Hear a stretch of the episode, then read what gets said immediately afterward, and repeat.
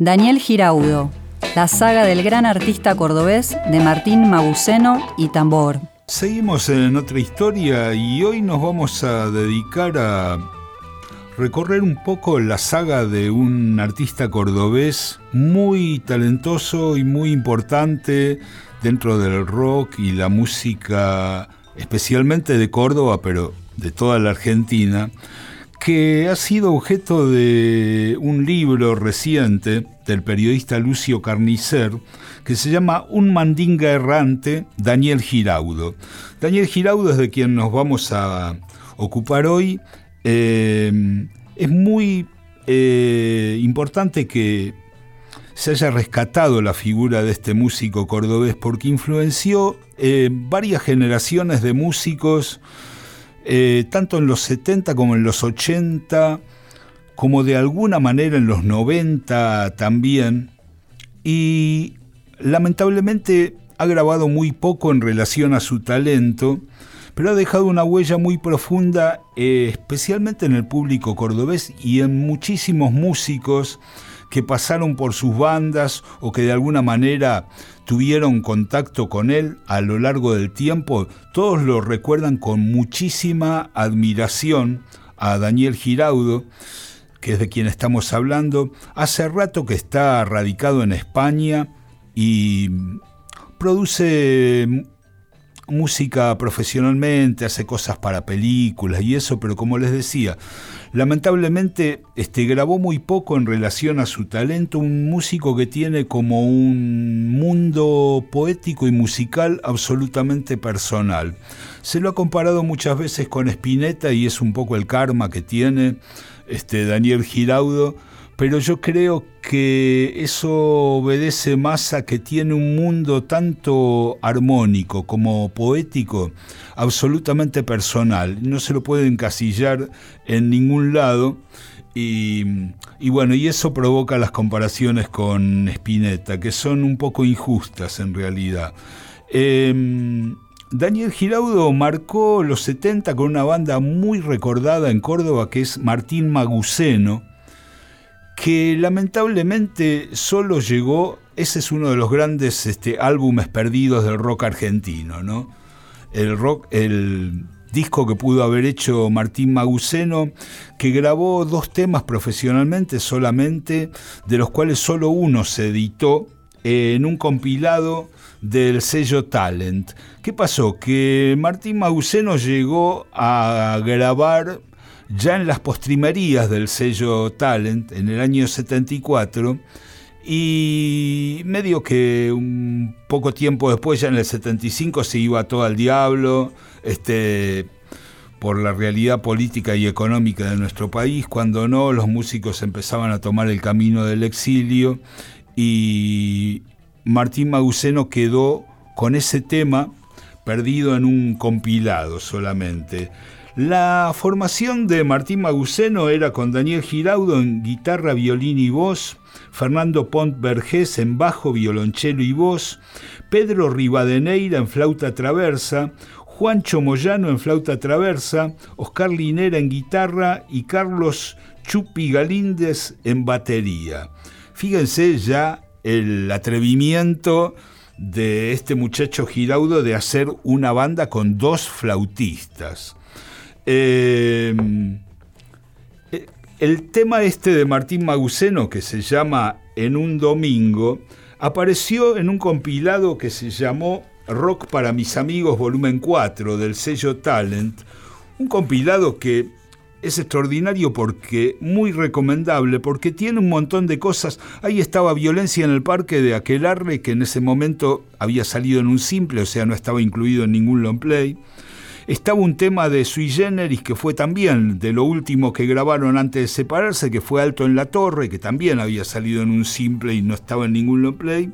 Había un inédito de Morris en una tarde de sol y mm, había un tema de Alejandro Correa que había sido el bajista de Sui Generis, de la formación original de Sui Generis, que estaba empezando una carrera solista, que también solo salió ahí, y había un tema de Los Barrocos, otro grupo de esa época, que no estaba incluido en el único eh, long play, en el único álbum que editaron Los Barrocos.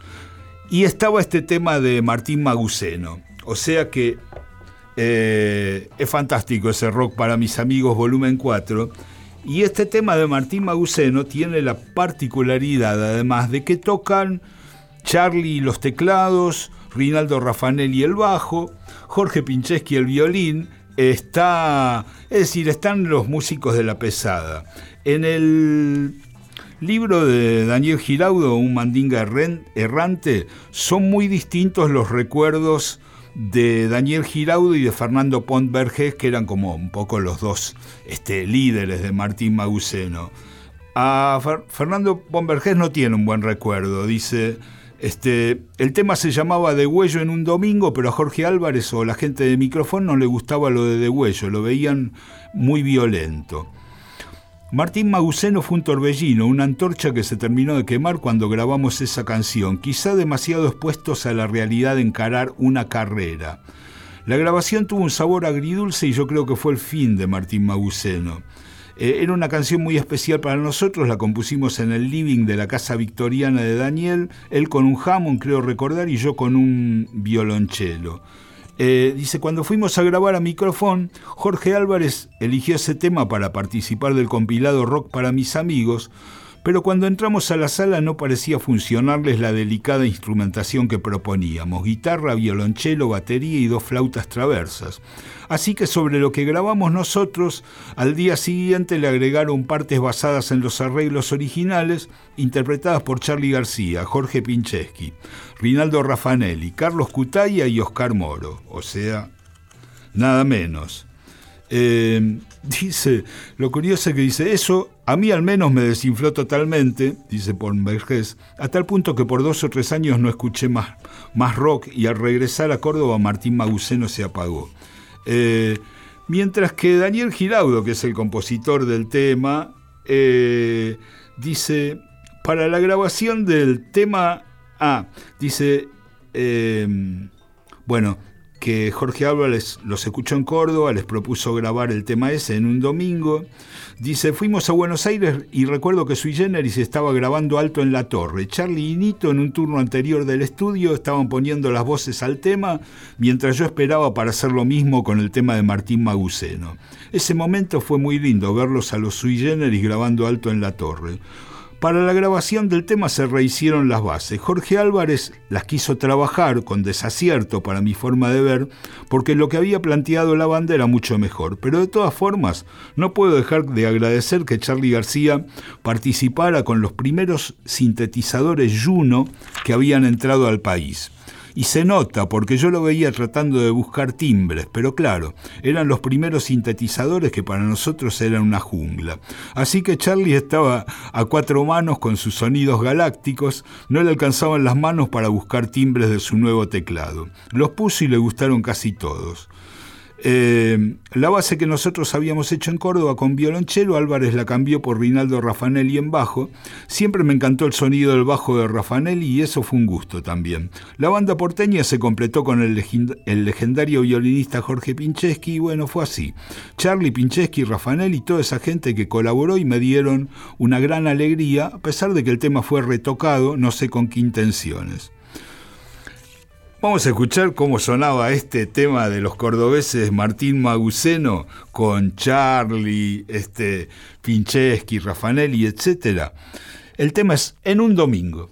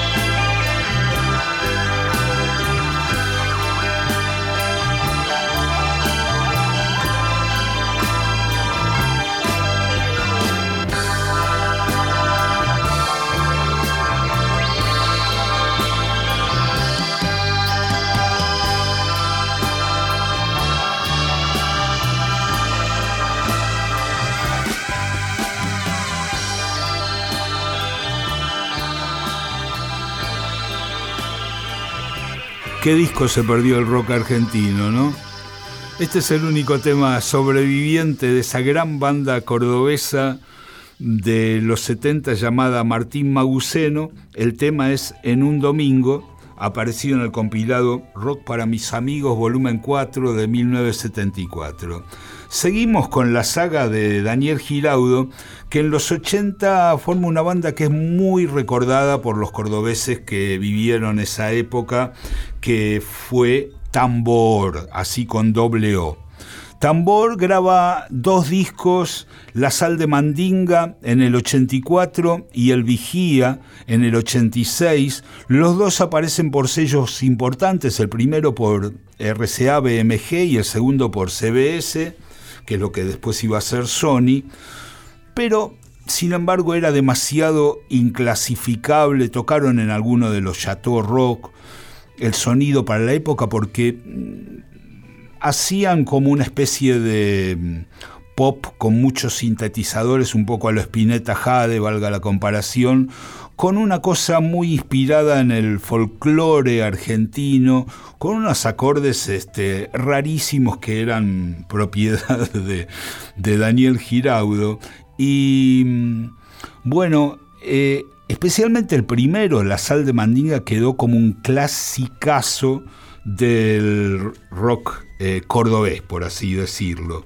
La formación era con Daniel Giraudo en guitarras, voz y violín, Francisco Ernesto Cuevas, que le decían el negrito, en el bajo, Horacio Ruiz Guiñazú, un percusionista que después tuvo una carrera, tiene hasta hoy, impresionante, Chacho Ruiz Guiñazú, que tocaba percusión, bongó, tumbadora, rama de poda, triángulo, campanillas hindúes, rototoms.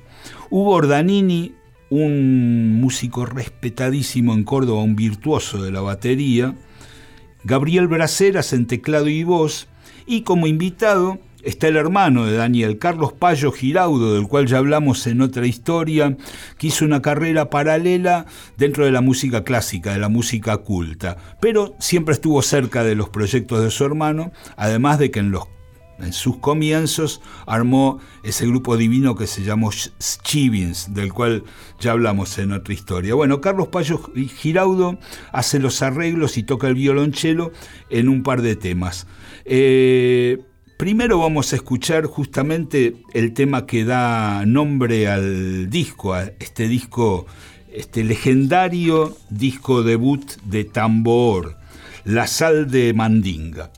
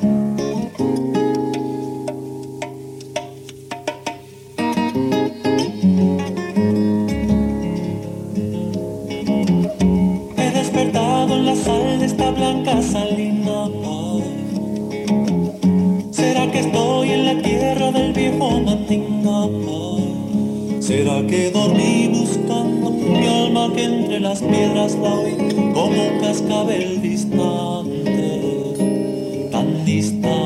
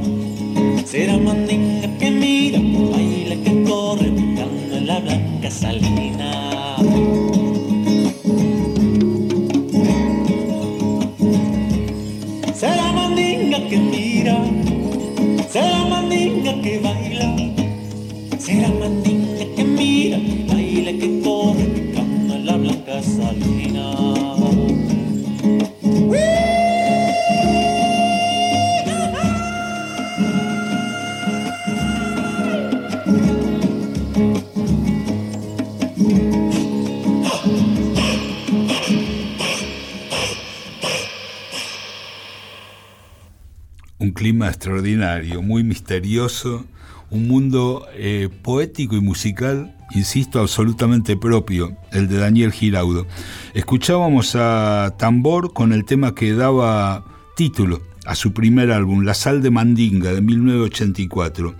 Y vamos a escuchar otro tema de este clasicazo del del rock argentino tendría que ser, pero está muy bueno el rescate que ha hecho este Lucio Carnicer, insisto, de la figura de Giraudo, porque eh, es poquísimo lo que se conoce de él, es poquísimo lo que ha grabado. Los discos, los dos discos de Tambor, a pesar de que, como les decía, salieron en sellos importantes, nunca fueron reeditados en ningún formato. Hay poquísimo de ellos en las redes y y bueno, vale la pena conocerlo, como seguramente estarán de acuerdo. Eh, vamos a escuchar otro tema de la sal de Mandinga. Este cuenta con arreglos y violonchelo del hermano de Daniel Giraudo, Carlos Payo Giraudo. Perdón. El tema es Pueblo Amarillo.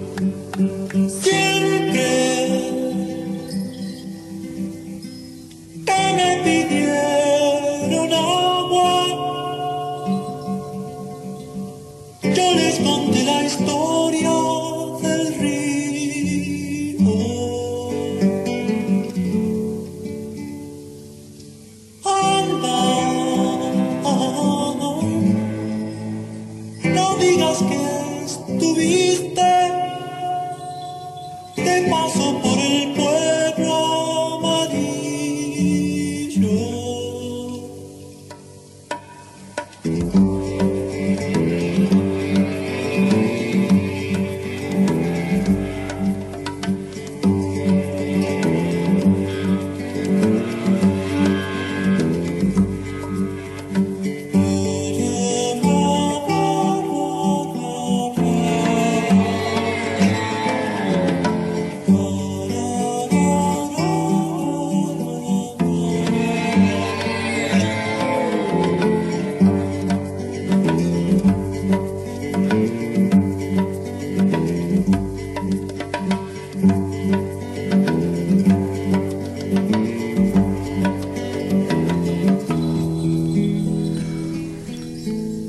Amarillo de Tambor, incluido en su primer álbum del 84, La Sal de Mandinga, había que tener este valor para aparecer con, con esta propuesta en plenos años 80.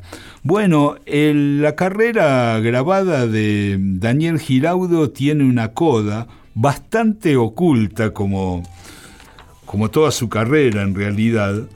Eh, y es un disco solista llamado Diente de Esquimal, que salió gracias a la insistencia de mucha gente que sigue la carrera de Daniel Giraudo, lo admira, por ejemplo, el que escribía este libro, Lucio Carnicer, porque era un disco que él en principio grabó eh, para lo que iba a ser la última época de, de tambor, donde tocó Minino Garay, por ejemplo, en la última época de tambor, este, un percusionista y baterista virtuoso que después hizo carrera en el exterior.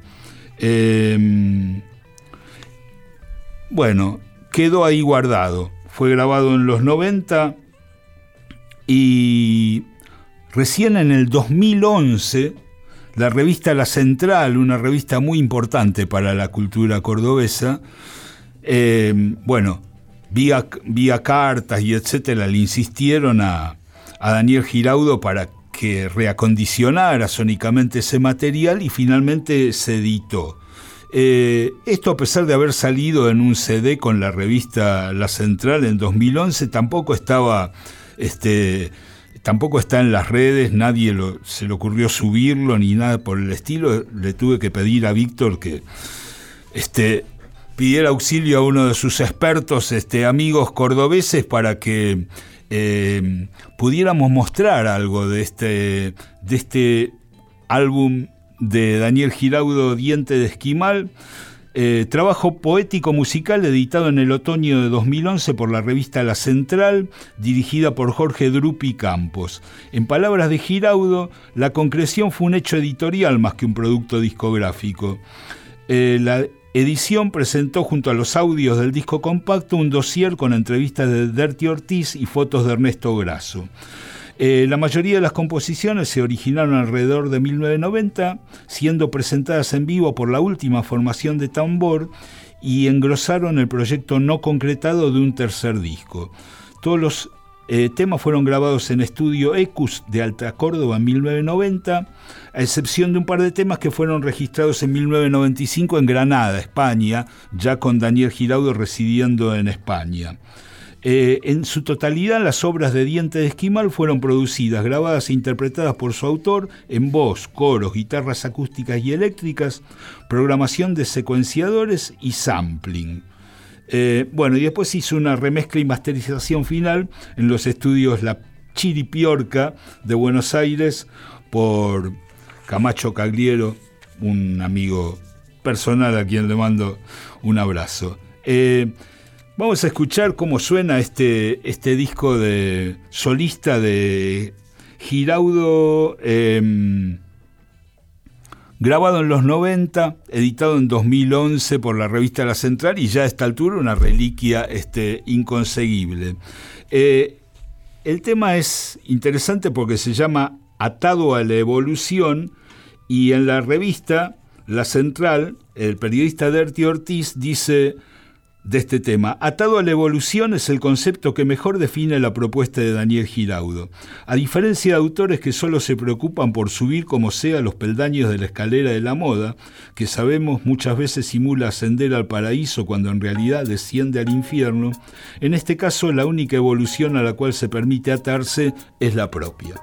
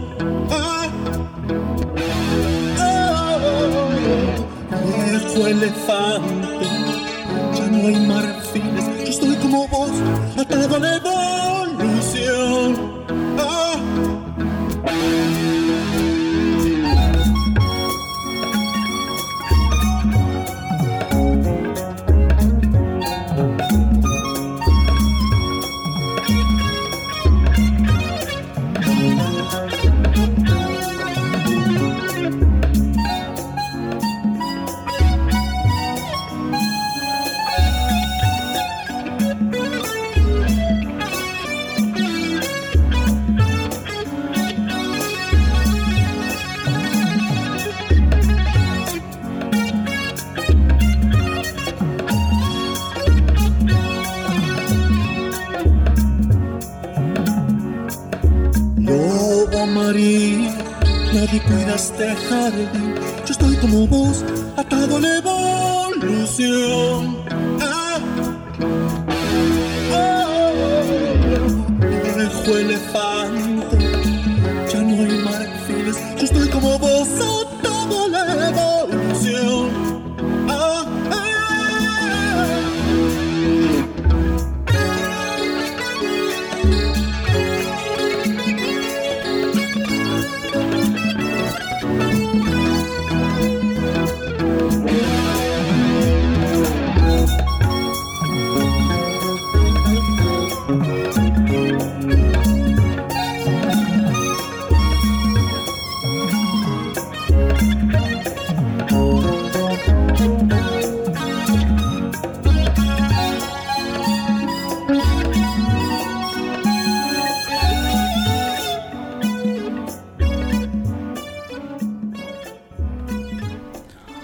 De Daniel Giraudo de su único disco como solista, Diente de Esquimal, como les decía, grabado en los 90 y editado en 2011 por la revista cordobesa La Central. Y con esto cerramos este, esta recorrida por la carrera de un talento tan original como inclasificable, Daniel Giraudo. Otra historia, un rescate emotivo de nuestra cultura por Nacional, la radio pública. You will see that